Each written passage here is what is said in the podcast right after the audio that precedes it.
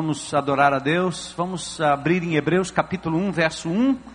E a gente vai dar continuidade ao nosso texto da semana passada.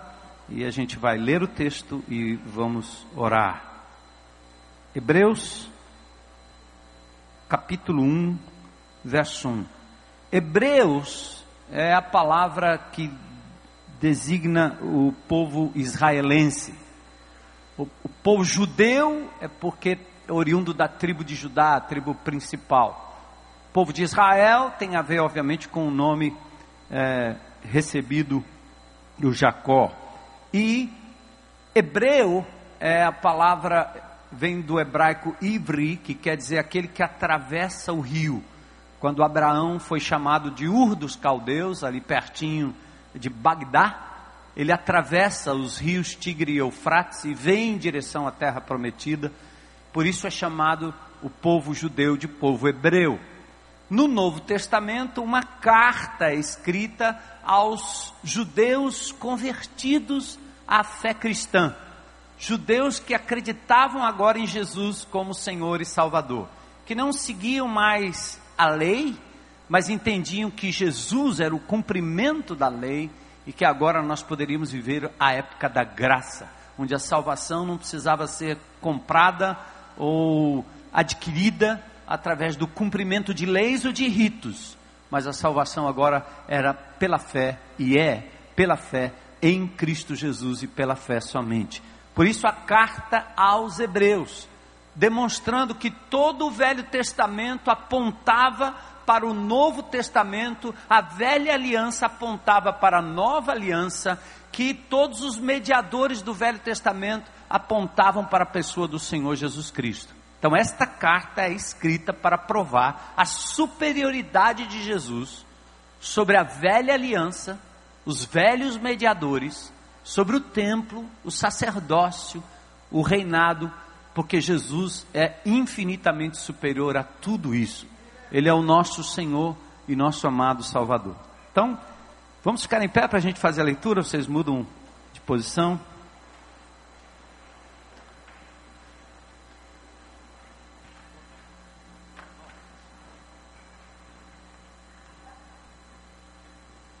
Hebreus capítulo 1.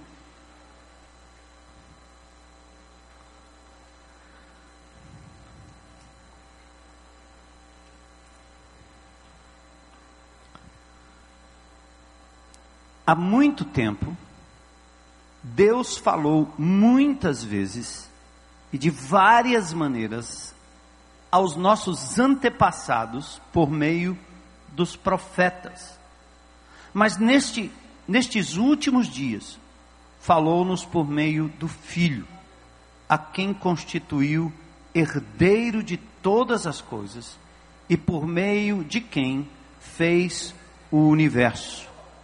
O Filho é o resplendor da glória de Deus e a expressão exata do seu ser, sustentando todas as coisas por Sua palavra poderosa. Depois de ter realizado a purificação dos pecados, ele se assentou à direita da majestade nas alturas, tornando-se tão superior aos anjos, quanto o nome que herdou é superior ao deles. Louvado seja o teu nome, Senhor.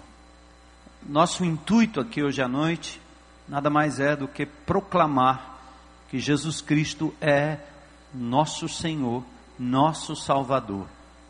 Que não só a pessoa de Jesus, expressão exata da divindade entre nós, Emmanuel, Deus conosco, que não só a pessoa dele, mas a obra de Jesus, sua encarnação, seu batismo, sua transfiguração, sua morte, sua ressurreição, sua ascensão, o seu retorno.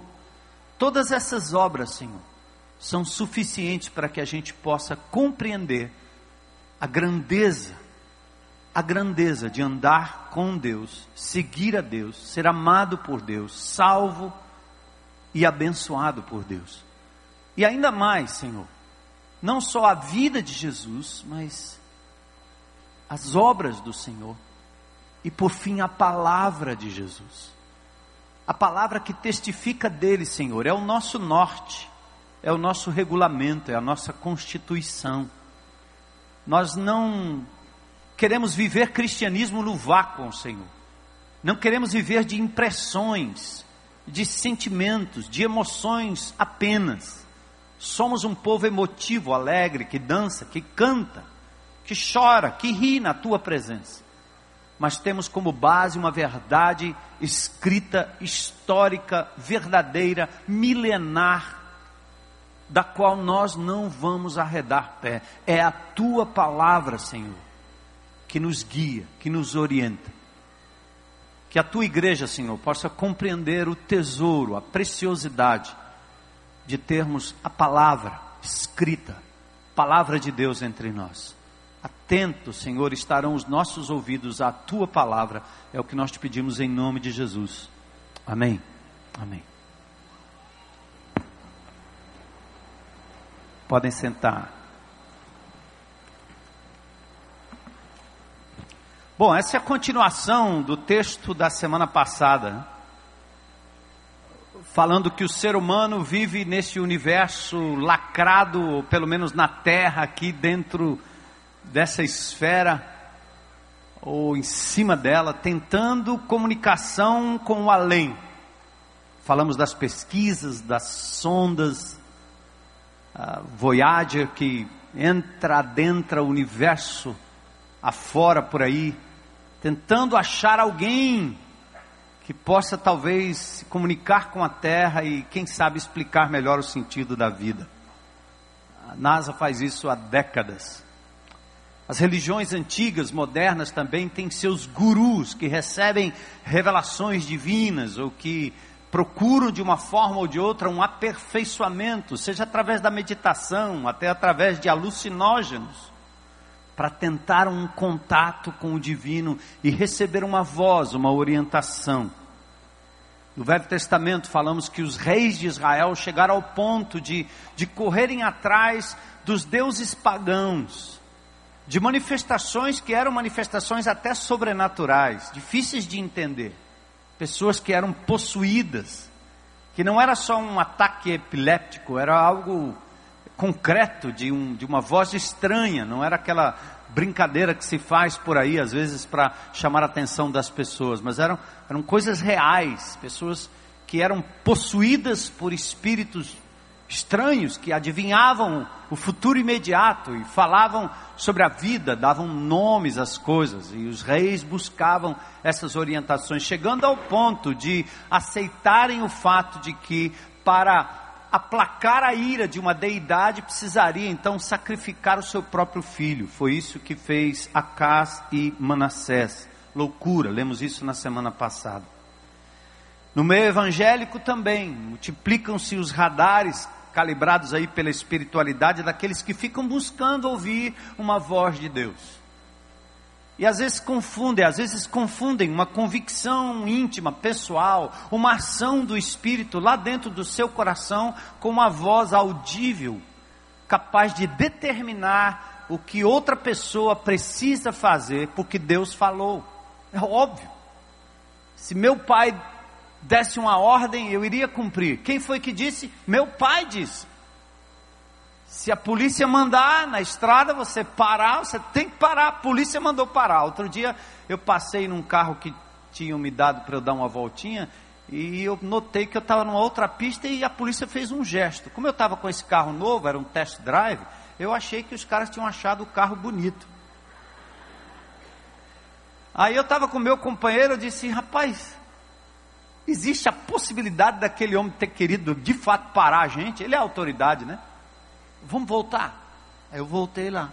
Eu parei, aí companheiro, tudo bom? Bom. Ele disse, o senhor, algum, algum problema? O senhor, o senhor gostou do carro? Carro novo, test drive. Ele disse, não, você está com um problema aí, eu vi de longe. O que é? A placa, cadê a placa dianteira? Ah, disse, meu Deus, e aí, o que é que faz? Ele disse, o senhor faça a multa aí porque a pessoa que me emprestou o carro não atentou e não colocou a placa. E nós olhamos aqui, olha aqui a placa. Achamos a tal da placa. Que a, a pessoa ao sair, o carro sair da concessionária, esqueceu de colocar a placa. Aí eu conversando com ele, tranquilo, disse, o senhor faça o que quiser aí, o que for direito, correto. Ele disse, bote a placa. tá bom. Então a gente desceu, colocamos a placa, aí seguimos viagem. Mas ele tem autoridade, se ele mandou parar, é para parar, amigo. Da mesma forma, quando você abre a boca para dizer Deus disse, você não tem escolha. Você não tem escolha. O problema é discernir se de verdade foi Deus quem falou. Ou se foi uma impressão, ou se foi uma voz, ou se foi o inimigo, ou se foi emoção, ou se foi indução, ou se foi um achismo, ou uma cultura de quem brinca com essa história de estar tá ouvindo vozes e de repente diz que Deus é quem fala. Dissemos a semana passada que nós não queremos limitar a ação de Deus, de jeito nenhum. Deus é poderoso para fazer qualquer coisa. Mas também dissemos que Deus é coerente com os seus princípios. Deus não pode mentir. Ele pode tudo? Pode? Pode. Então, se ele pode tudo, ele pode mentir. Não, não. Você constrói um argumento em cima de um silogismo falso, porém o argumento não procede, porque existe uma coerência. Deus agirá de acordo com a sua natureza. Então, como ele é absolutamente santo, está fora da possibilidade o mentir, porque ele é Deus, santo. Então, não diga que alguém que tem índole honesta pode todas as coisas e por isso ele pode burlar o fisco, porque ele não fará isso por conta da sua idoneidade e a coerência com o seu caráter. Se há homens e mulheres capazes de fazer isso hoje, imagine Deus. Então, não use o argumento de que Deus ainda pode tudo. Eu sei que Ele é o Deus dos impossíveis. Ele pode fazer uma voz audível aparecer aqui agora. Ele pode falar com você em qualquer lugar. Mas tome cuidado: o Senhor tem regras claras em relação à sua atuação e à sua revelação para que a gente não passe por aí uma ideia de uma religiosidade alienada, onde as pessoas não têm chão para colocarem os seus pés e compreenderem que nós estamos sobre a rocha e estamos sobre uma palavra fiel, real, histórica. Então, o que eu estou dizendo é: Deus pode falar? Claro que pode, do jeito que Ele quiser, mas se Ele falar algo além do que ele já tem dito nesta palavra, questione. Porque o nosso coração é enganoso, nossa percepção é enganosa. Porque há homens e mulheres que se fazem de líderes religiosos dizendo que Deus disse quando Deus não disse, para escravizar pessoas, para explorar a boa fé do povo, e assim o nosso Brasil vai caminhando com uma fé que não muda o caráter, que não acaba com a corrupção, que não acaba com a violência, porque é uma fé dogmática, é uma fé emo emocional, emotiva e não é baseada em princípios. Então, seria uma voz audível, uma impressão, uma aparição, veja lá, confira. Então, só vamos ouvir Deus onde e como Ele decidir se revelar. E eu preciso enfatizar que Deus o fez. Não foi uma exceção. Deus pode abrir uma exceção e fazer descer fogo do céu a qualquer momento, mas não é o fogo do céu que ilumina o meu dia, é o sol que Ele colocou aí para fazer essa, essa, essa passagem diária. Deus pode fazer sair água da rocha, mas sim, por enquanto são os rios e as fontes normais e naturais que saciam a minha sede. Se bem que ultimamente é uma água não muito confiável e outra que precisa pagar. Então, vamos olhar para o texto de Hebreus. Muitas vezes e de muitas maneiras. Hebreus 1. Deus falou. A primeira coisa que nós temos que entender aqui é que a iniciativa de comunicação é divina, não é humana. É Ele que rompe a barreira da nossa ignorância, da nossa pecaminosidade e fala porque nos fez aptos para ouvir e comunicar-nos com Ele. E também de haver ou de ter comunicação entre nós. Não é você que busca, dizendo, vamos lá para o monte, vamos para aquela situação, vamos para um tal de um culto lá, porque tem um pregador, um pastor, um tal de bispo lá, que quando ele começa a falar, pronto. As vozes baixam aí em todo canto. A frequência é noventa e tanto, ponto tanto. É Deus que decide fazer, não é você. Você não manipula Deus, você não condiciona Deus, você não cria um laboratório evangélico num horário de culto qualquer para Deus se manifestar. É isso que você vê por aí nos cartazes, é isso que você vê por aí nos outdoors, é isso que você vê por aí anunciado na TV, no rádio. Venham em tal canto, em tal hora, porque Deus vai operar. Como se ele não operasse no leito de dor, como se ele não cuidasse de você no momento em que você está só como se ele não cuidasse de você quando você for foi abandonado por alguém. Como se ele não estivesse lá onde você estaria curtindo a sua tristeza por qualquer motivo na vida. Ridículo. Isso é uma forma de manipular as pessoas, manipular a fé. E com muita boa fé e com ignorância do que a Bíblia diz, a gente corre atrás e se submete a isso. Deus falou, mas é Ele que toma a iniciativa. Jamais ouviríamos Deus se ele não decidisse se revelar. Vamos, uma caminhada histórica pela Bíblia. Foi assim no Éden. Deus os abençoou e Deus lhes disse: frutificai e multiplicai. Gênesis 1, 28.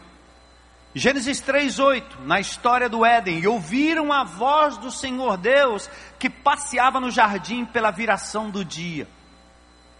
Deus decidiu falar com aquele casal. O homem fala com Deus também. Olha que interessante.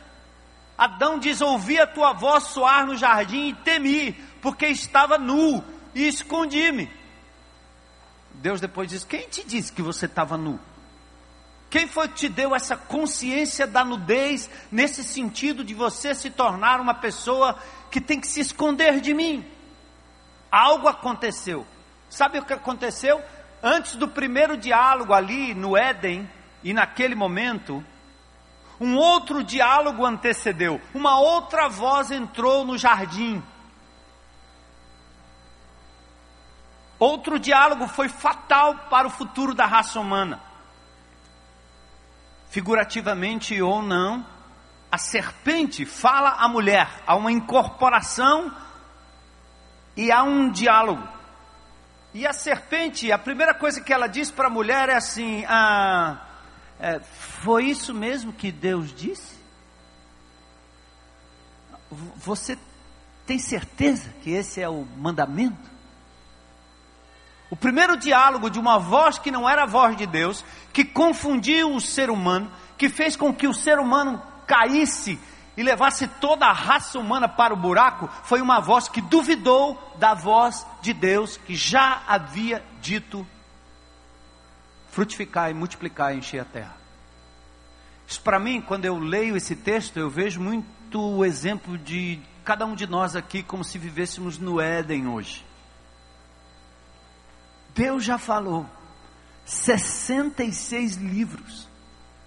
E de repente alguém em algum lugar põe no teu ouvido, no teu coração, no teu caminho, uma voz que diz assim: é isso mesmo que está escrito?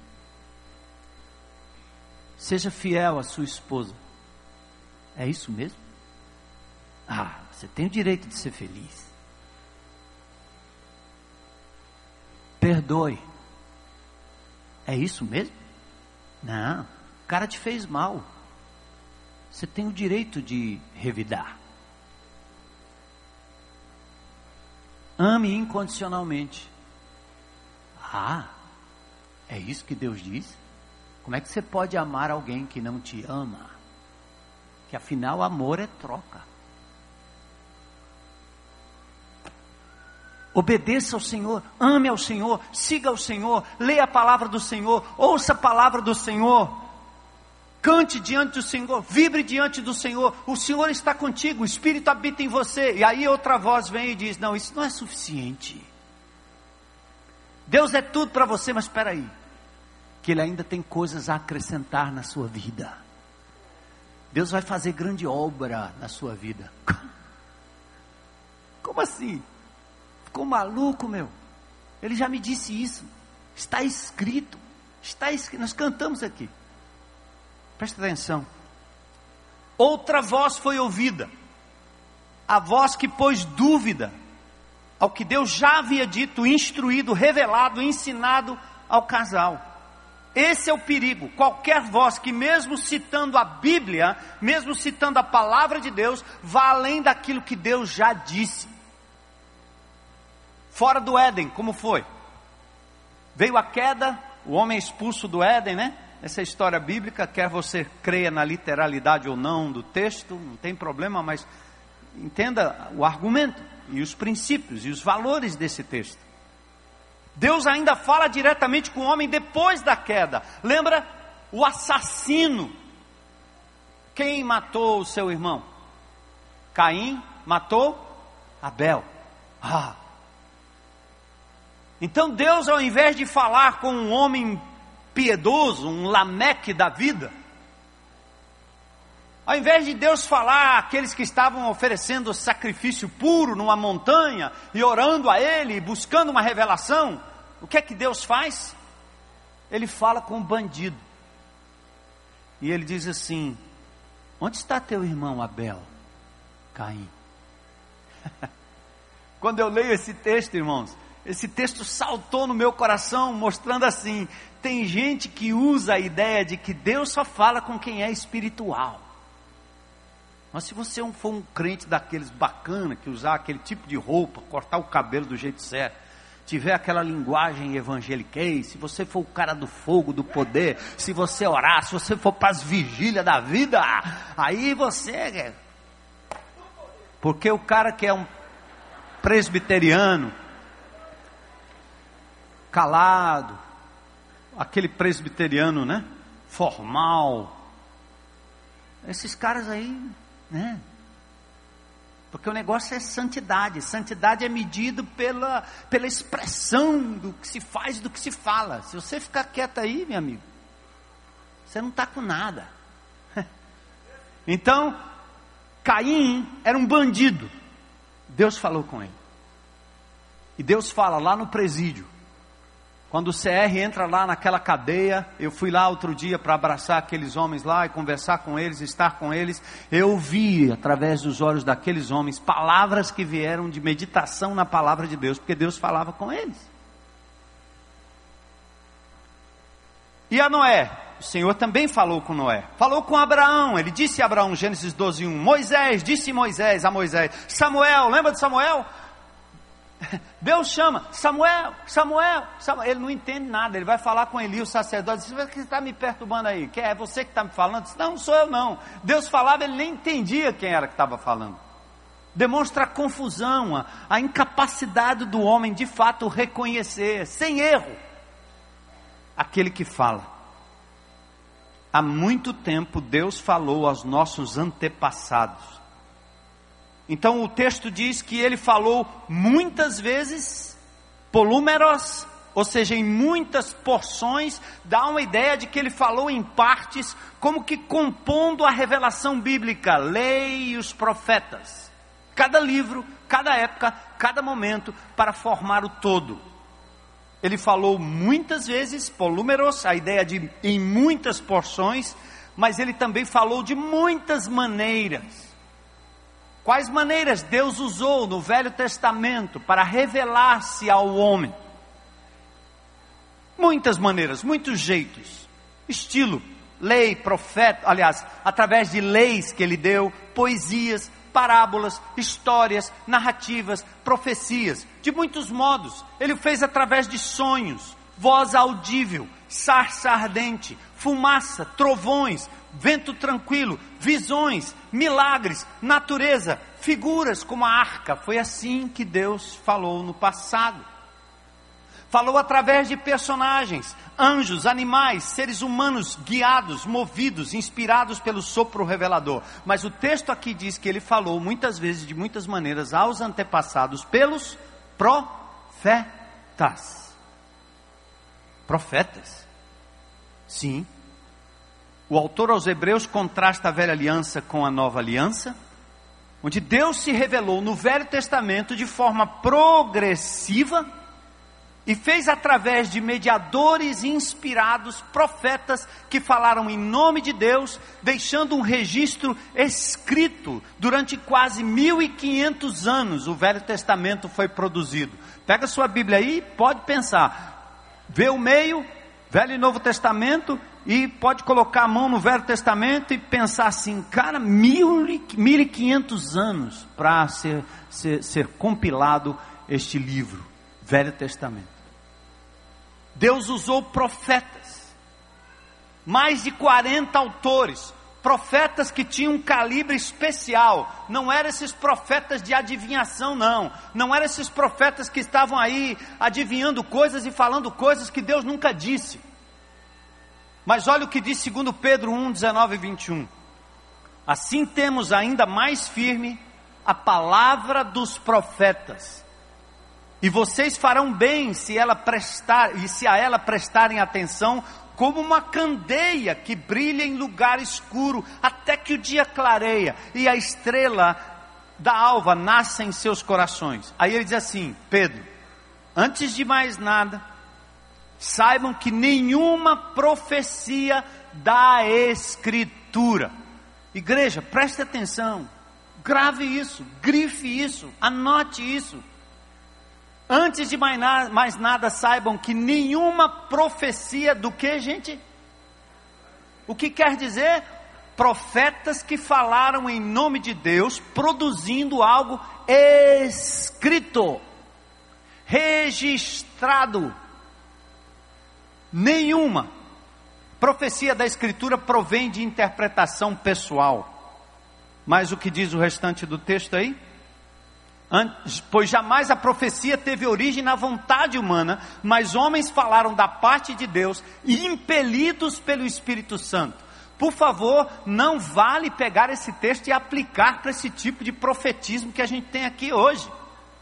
Ah, aquele homem lá falou inspirado pelo Espírito Santo de Deus. Ah, ah, ah, isso só vale para a Escritura. Ele tem que produzir algo escrito. Eu disse na semana passada, é por isso que você tem, por exemplo, sem qualquer relação de crítica aqui, mas apenas constatação, alguns homens leram a Bíblia e disseram: não, tem algo que precisa ser adicionado aí. Então, Joseph Smith recebe para a igreja dos santos dos últimos, de igreja de Jesus Cristo dos santos dos últimos dias, os mormons, uma revelação do anjo Moroni. E ele diz, Deus está dizendo, o que, que ele fez? Ele produziu um livro, o livro de Mormon, a pérola de grande valor. Eu já li esses dois livros, interessantes. Mas um homem decidiu que Deus falou com ele e as pessoas aceitaram que além da revelação deixada por Deus, existe uma outra revelação que leva o indivíduo a fazer coisas que os mormons fazem e pregam. Batizam pelos mortos. Podem ter várias mulheres, vários filhos de várias mulheres até pouco tempo atrás achavam que todos os negros eram descendentes de Caim, portanto malditos, e agora mudou o negócio aí, a revelação mudou. Allan Kardec. Além do Novo Testamento, tem o Evangelho do Novo Testamento, ele recebe uma revelação espiritual, os Espíritos revelam a ele, não só para o livro dos Espíritos, mas para o Evangelho segundo Allan Kardec. Deus falou, ele botou no livro e o povo lê. Não esse aqui, mas lê o Evangelho interpretado segundo Allan Kardec.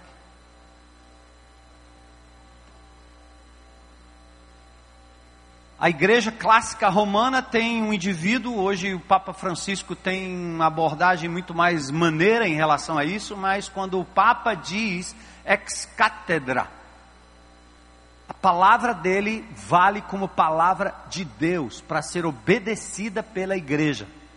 É chamado dogma de fé. A Bíblia não diz em lugar nenhum, nem de longe, nenhum documento que Maria foi assunta, levantada aos céus. Essa mulher de Deus, mulher modelo na Bíblia, arrumaram uma ascensão para ela. Mas quem arrumou?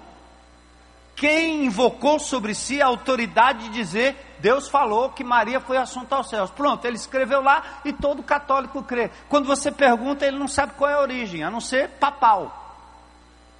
Você pode escolher se submeter a isso. Quando a Bíblia diz que Maria foi um modelo de mulher, uma mulher de Deus, uma mulher agraciada, que orou ao Deus, Senhor, seu Salvador, Jesus, seu próprio Filho, o único que foi assunto ao céu segundo a palavra de Deus, há coisas que nós acreditamos como religião que não existem na Bíblia escrita e revelada por profetas inspirados. E meus amados irmãos evangélicos, é muito fácil a gente criticar esse tipo de revelação na religião do outro. Mas quando nós nos submetemos a ficar ouvindo a voz de Deus em reuniõezinhas que profetas falam em nome de Deus e adivinham o seu nome, a sua vida e etc., e você sai de lá impressionado, o que, que você está fazendo com esse livro aqui? Com essa palavra aqui? Se não a mesma coisa.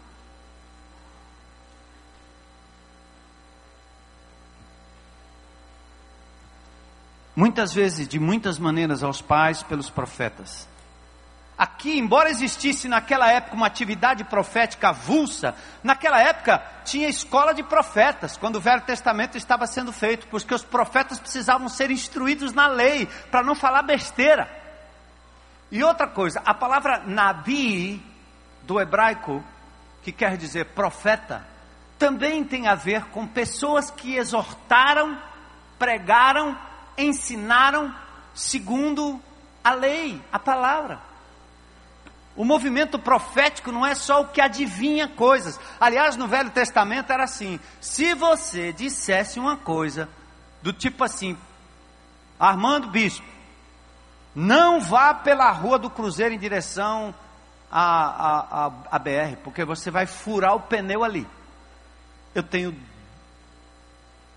três formas de reagir a isso. Primeiro, não estou nem aí. Segundo é, vou pela Estocolmo. Ave Maria.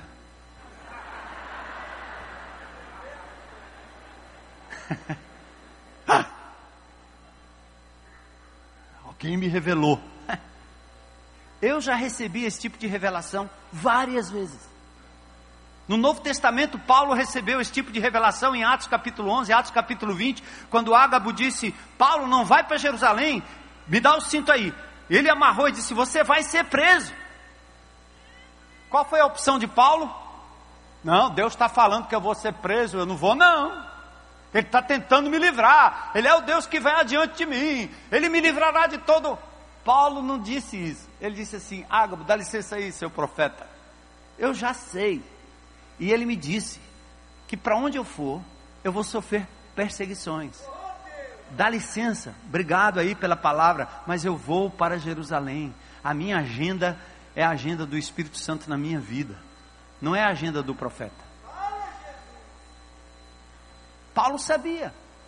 E ele foi para Jerusalém, e ele foi preso e perseguido, e foi, acabou. Eu decido ir pela Estocolmo. Agora presta atenção aqui, igreja. Na Bíblia e no Velho Testamento, em Deuteronômio 18, quando um profeta diz que se eu ir pra, for para a direita, o meu pneu vai furar, se eu decidir ir para a direita e o pneu não furar, vamos ter que trazer esse profeta aqui e apedrejar o pobrezinho. É bíblico? É bíblico. Porque esses profetas de plantão, eles, eles fazem 200 profecias, acertam cinco, você fica impressionado e não se dá conta das 195 que ele errou. E a maioria delas são generalidades. Deus tem uma obra para você, meu irmão. Eu sinto que você tem um problema na coluna. Quem não tem?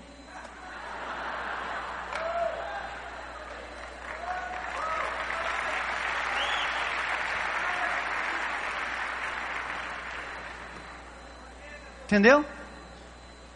Calma aí, meu irmão. Deus pode falar, Deus pode lhe mandar o recado, Ele pode, mas não seja inocente. Aqui diz o texto, Mateus 11, 3: Todos os profetas e a lei profetizaram até João.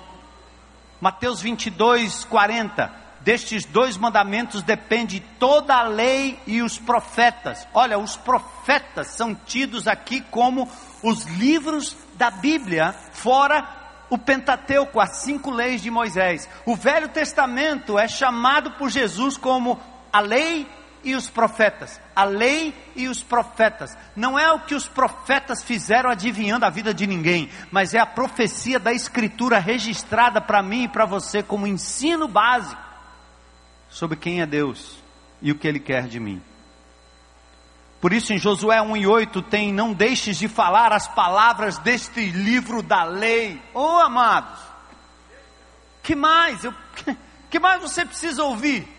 Josué, naquela época, lá no início, Deus falando com ele e dizendo para Josué, numa época que só tinha um pedacinho da coisa escrita, que as revelações estavam por aí, que tinha profeta de todo lado, ele ouve uma palavra naqueles dias, dizendo assim: Não deixe de falar as palavras deste livro da lei, e de meditar nelas de dia e de noite, para que você cumpra fielmente tudo o que nele está está escrito. Só então os seus caminhos prosperarão e você será bem-sucedido. Você tem dúvida de que isso aqui é palavra de Deus? Eu não tenho.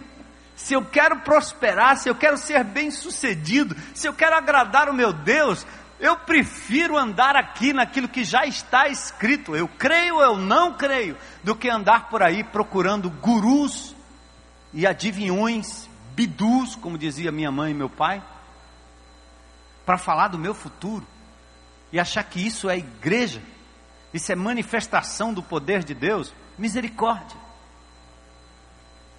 A fértil atividade profética não ficou sem repreensão do Senhor, pois que havia um critério, era a palavra escrita. Vamos ler outro texto, espero que tenha aí na tela, Jeremias 23, 16 a 18.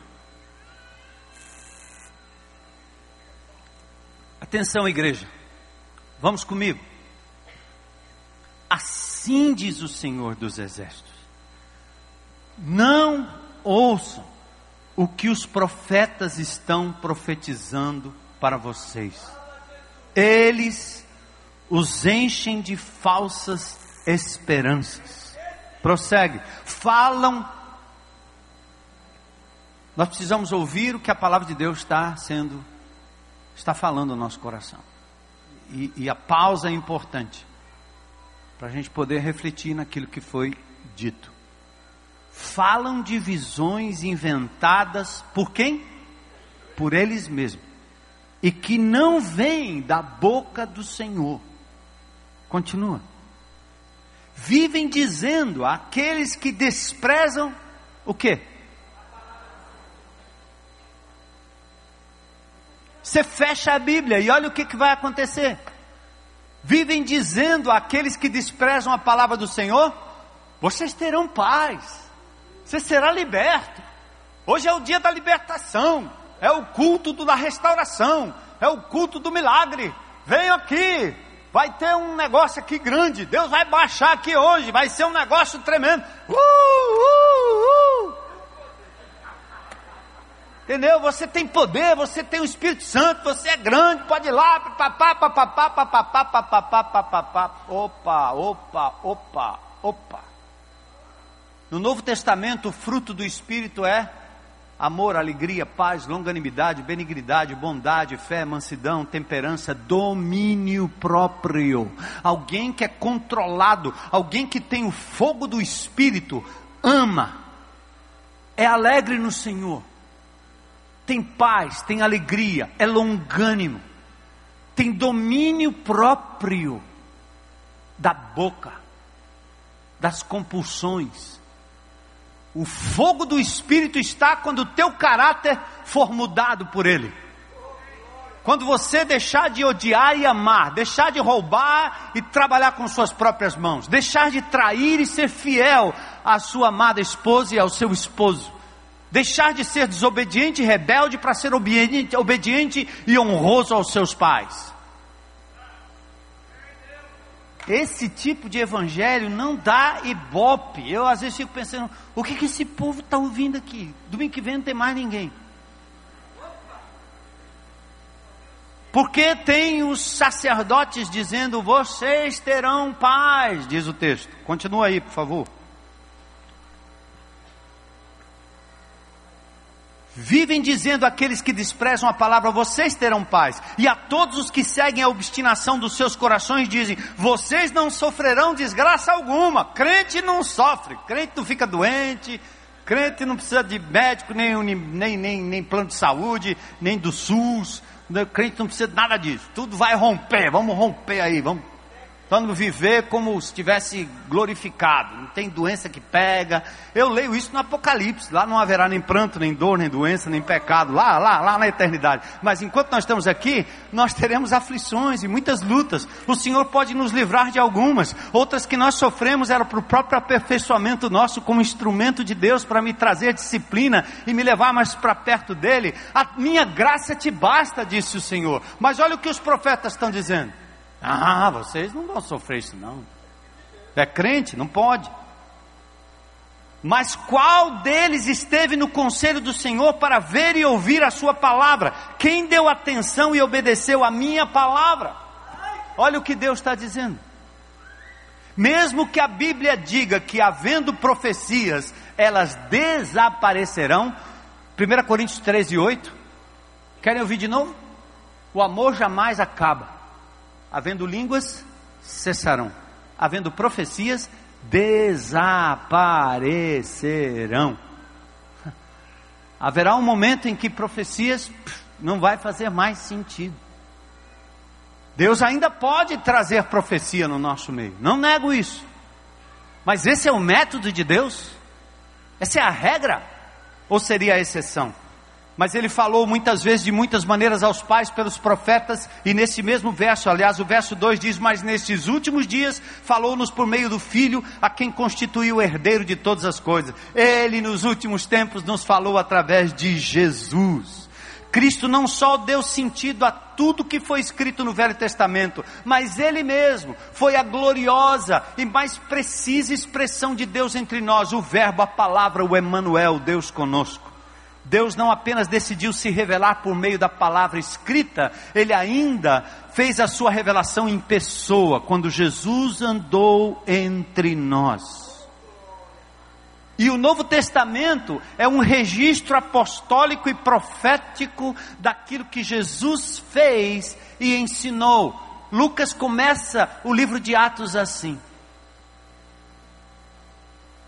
Registrando aquilo que Cristo fez. Então Deus falou aos pais, muitas vezes, de muitas maneiras, aos pais, aos antepassados, pelos profetas, e nos últimos tempos agora nos falou através do Filho. Glória a Deus.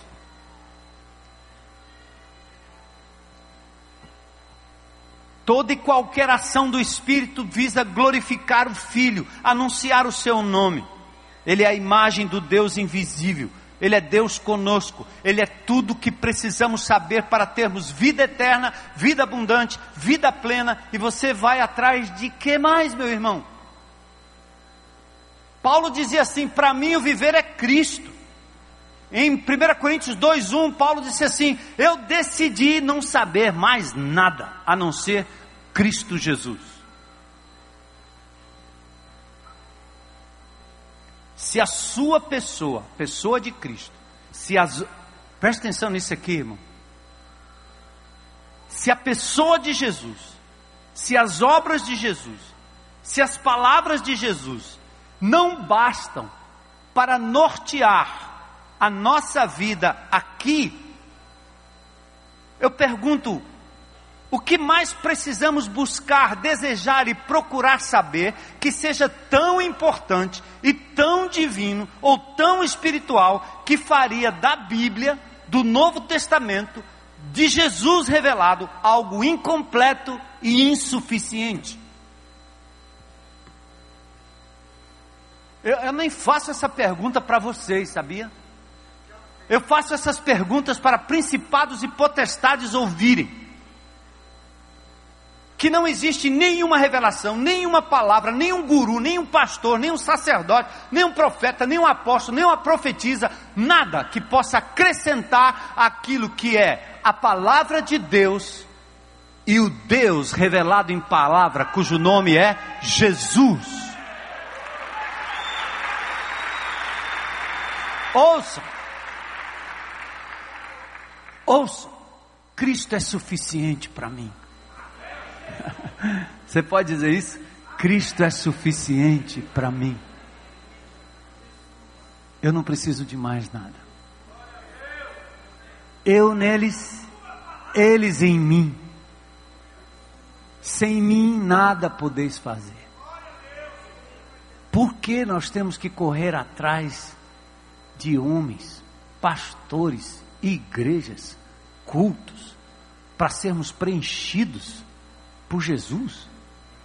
Ele está em nós através do seu Espírito. Ele nos deixou a sua palavra. Ele orou em João 17: santifica, Pai, o meu povo na tua palavra. A tua palavra é a verdade. A Bíblia diz que Jesus está em Efésios capítulo 6, ele está santificando a sua igreja mediante a palavra, capítulo 5, perdão, ele está santificando a igreja através da lavagem espiritual pela palavra. Esta palavra, não outra.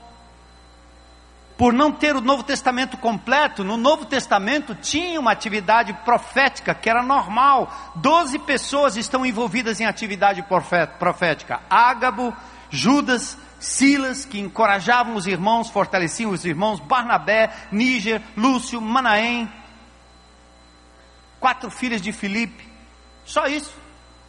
Apóstolos e profetas eram líderes pioneiros, dados como dons à igreja, Efésios 4,12 e Efésios 2,20. Nós fomos edificados, plantados sobre o fundamento dos apóstolos e dos profetas, que nos legaram o Novo Testamento assim como o Velho Testamento foi, nos foi legado por Moisés na lei e pelos profetas que assim registraram na Bíblia. Então, amados, existem três tipos de profecia na Bíblia. Vamos tentar ver, não sei se tem esse slide aí. Mas a primeira profecia bíblica que tem na Bíblia é a profecia da Escritura. Já lemos aí em 2 Pedro 1, 20, 19 a 21. Nenhuma profecia da Escritura foi dada por vontade humana. É essa profecia da Escritura que encerra no livro do Apocalipse e diz: Não acrescente nada e não tire nada, amigo. Você não tem autoridade para isso. Ninguém pode acrescentar aquilo que já foi dito. Profecia da Escritura. Tem profeta da Escritura hoje? Tem não. Se tiver, é falso. Se tiver, é seita. Se acrescentar a Bíblia, não tem a ver com discípulos de Jesus. Outra profecia é a chamada profecia preditiva. Será que um irmão ou uma irmã pode chegar para mim a qualquer momento e dizer, pastor, eu tenho um pressentimento que o senhor está indo aí para não sei para onde, vai de avião, eu tive um sonho que o avião vai cair. Eu já ouvi isso.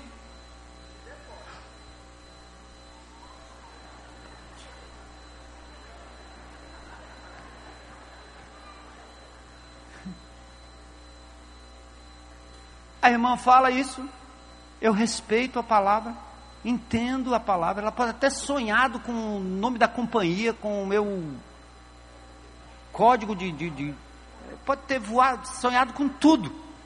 Eu vou ouvir com respeito, dizer, amada, amém. Agora dá licença que eu estou atrasado, vou é, daqui a pouco.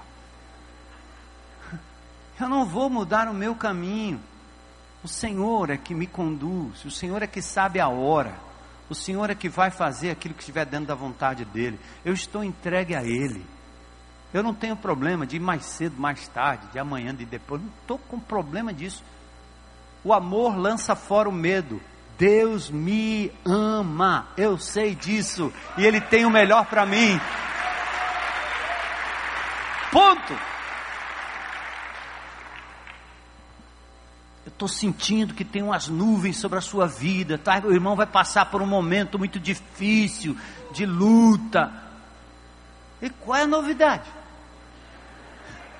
Há dois mil anos atrás alguém disse: No mundo tereis aflições. E ele diz: Tem de bom ânimo.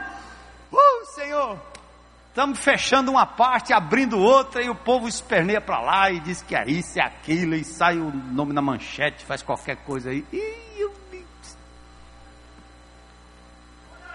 Meu Deus, Ele cuida de mim, Ele cuida da minha reputação, Ele é quem me defende, não sou eu que vou me defender. Ah, você tem que rebater, você tem que ir lá, você tem que ir em frente. Não. Qual é a resposta? Eu não preciso defender o leão, principalmente o da tribo de Judá. O que está em jogo não é a minha vida, não é a minha reputação, é o nome de Jesus. Ele cuidará disso tudo. Eu sou um homem falho, quando o Senhor quiser, Ele vai e me repreende, eu tenho que voltar atrás. Falar em voltar atrás, me lembrei agora de uma palavra que eu recebi de uma irmã essa semana. A semana passada, quando eu falei do Amarílio, estão lembrados que o Amarílio veio aqui cantar? Eu citei o exemplo dos missionários que estavam lá num evento, lembra? E que o Amarílio cantou um sambinha e que os missionários ficaram é, escandalizados, não foi? Eu usei uma palavra que eu quero pedir perdão aos irmãos por ter usado a palavra e qualquer missionário que tenha ouvido. Eu usei a palavra xiita. Eu acho que não foi uma, acho não, tenho certeza que não foi uma palavra conveniente. Isso é um ser humano que erra, que falha e que alguém ao ouvir inteligentemente, com discernimento, diz, pastor, não, não poderia ter usado aquela palavra. Eu ainda tentei argumentar, disse assim, irmã, eu não usei sunita, eu usei xiita. Porque os sunitas são os que explodem tudo, o xiita é menos. virou sinônimo, adjetivo de alguém que é radical. Mas se eu tivesse dito radical, eu teria sido mais delicado, mais ameno com a minha linguagem. Claro que eu vou exagerar nas coisas que eu falo aqui, mas quando eu leio a palavra de Deus e digo o que está escrito aqui, é o que está escrito aqui. Certo? Então, estou perdoado? Obrigado, em nome de Jesus. Obrigado, Senhor, pelo teu perdão. Obrigado, amada irmã, por ter me ajudado. Três tipos de profecia: da escritura, preditiva e a profecia enquanto ensino, exortação e consolo. É a profecia que diz em 1 Coríntios 14, 3: quem profetiza faz para edificação, encorajamento e consolação. Sabe que tipo de profecia é essa? É alguém que abre a palavra de Deus e diz: Pastor, eu li aqui na palavra e essa palavra tem a ver com o Senhor, com esse momento que você está vivendo. Eu digo: Louvado seja Deus. Abre aí, meu irmão, leia logo aí, eu quero saber porque a palavra escrita. Deus tocou no coração do irmão para me trazer uma palavra, e a palavra escrita, a palavra de Deus, não tem erro. Mesmo como um exegeta da Bíblia, eu vou ler, vou pensar, será que esse texto está no contexto? Eu não, eu vou dizer, Senhor, eu recebo a tua palavra. Quando essa propriedade estava sendo ameaçada no passado, lembra que a gente ia construir um muro? Um irmãozinho, numa quarta-feira, abre a palavra de Deus em Zacarias e diz: Eu serei um muro de fogo ao redor da tua casa. Eu ouvi aquilo e disse: Meu Deus, o Senhor botou um muro de fogo, eu não estou vendo, mas ele está aí. É tanto que os bandidos não entram. E o bandido que entra não sai mais do mesmo jeito, porque acaba sendo tocado pelo poder de Jesus. Uh! Uh! Uh! Pronto, irmão. Se a palavra de Deus, profetiza aí, meu irmão. Que é ensino, exortação, é assim. Está escrito, está escrito. Palavra de Deus. 2 Timóteo 3, 16, 17, para que serve? Eu falei na semana passada, encerrei assim: ensino, repreensão, correção, instrução na justiça. Vou terminar aqui rapidinho, estou na última página, paciência comigo e eu vou encerrar. Como é que Deus fala hoje? Primeiro, Ele fala através da criação, sabia? Romanos, capítulo 1, verso 18, Salmo 19. Os céus manifestam a glória de Deus e o firmamento anuncia as obras das suas mãos. Não tem palavra, mas um dia fala com outro dia. Glória a Deus. Tem um lugarzinho que eu me escondo aí, eu me deito numa rede e na minha frente tem uma planta que eu não sei o nome direito, mas um bendito beija-flor. Ele aparece lá toda vez que eu sento naquela rede. Eu não posso me calar se não dizer Glórias ao teu nome, Senhor. A natureza as flores, os pássaros, o mar, as pessoas, uma criança, um idoso, um irmão, uma irmã, o amor que vem através de um ser humano, natureza, natureza manifestando a glória de Deus, a mesma natureza que geme porque está sendo explorada pelo ser humano, dizimada pelo poder público, poder político, poder econômico. Mas nós, crentes em Cristo Jesus, amamos a natureza. Somos os maiores ecologistas porque Deus fala através da natureza. Só que o homem não consegue entender. Deus fala através da palavra escrita, fala no meu coração e na minha mente. Ele muda o meu caráter, Ele renova a minha mente pela palavra, Ele muda o meu caráter mediante o Espírito que em nós habita e que nos guia em toda a verdade. Romanos 8, 14, todos os que são guiados pelo Espírito são filhos de Deus. O Espírito testifica com o meu Espírito que eu sou filho de Deus. Amados, você pode até dizer, Deus me falou, quando você ouve, não no sentido audível, mas você sente, é impelido a fazer algo que Deus colocou no teu coração por conta da meditação na palavra. Entendeu? Não abuse disso. Mas seja sensível, porque Deus está falando ao seu coração, falando à sua mente, querendo mudança. Medita na palavra, compartilhe a palavra, abre o sentido da palavra com alguém. Faça planos de mudança, compartilhe com alguém, avalie se você está mudando. É assim esse círculo de, de aprendizagem, de, de caminhar diante de Deus, palavra, o que, ela, o que Deus está dizendo, o que isso significa para mim. Deus fala através da comunidade, fala através dos irmãos, fala através do grande ajuntamento, fala através da multidão de conselheiros. Atos capítulo 13, versos 2 e 4. Paulo só sai quando o Espírito Santo fala com a igreja e quando a igreja impõe as mãos sobre eles.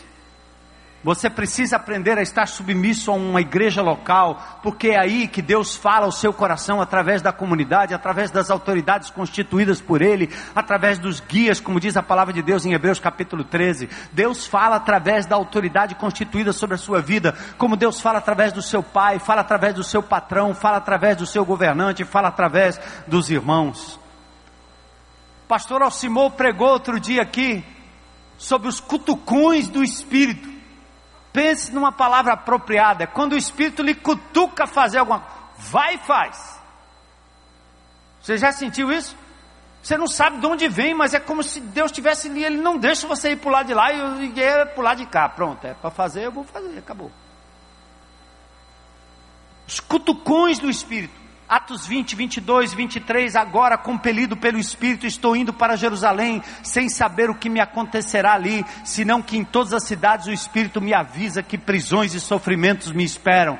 Paulo disse isso. Eu recebi um cutucão do Espírito para ir para Jerusalém. Você está profetizando que eu vou ser preso lá, mas eu já recebi um cutucão do Espírito aqui. Eu estou vivendo em sintonia com aquele que habita em mim, fala comigo através da Sua palavra e me mostra o caminho, e me ilumina o entendimento, e me leva a fazer alguma coisa. Os cutucões de Deus.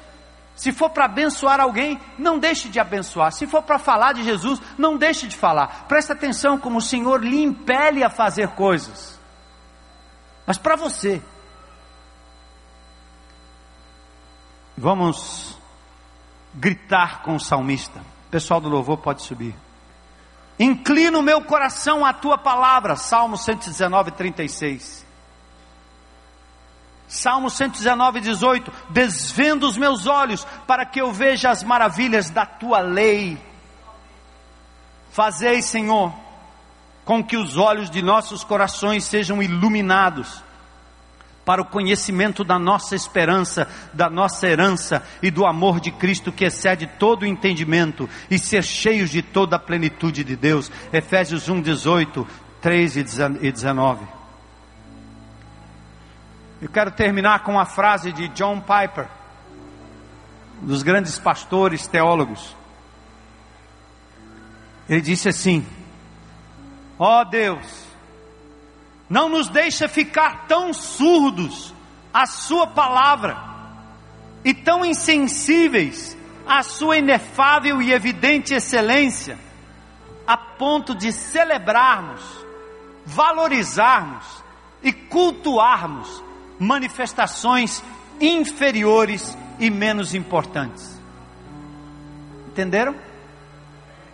Vamos orar isso a Deus. Deus, não deixe o meu coração, a minha mente, meu caminho, meus pés, meus ouvidos se inclinarem a vozes que não são mais importantes que a tua palavra, Senhor. Eu estou ouvindo mais outras coisas do que ouvindo a tua voz através da tua palavra revelada.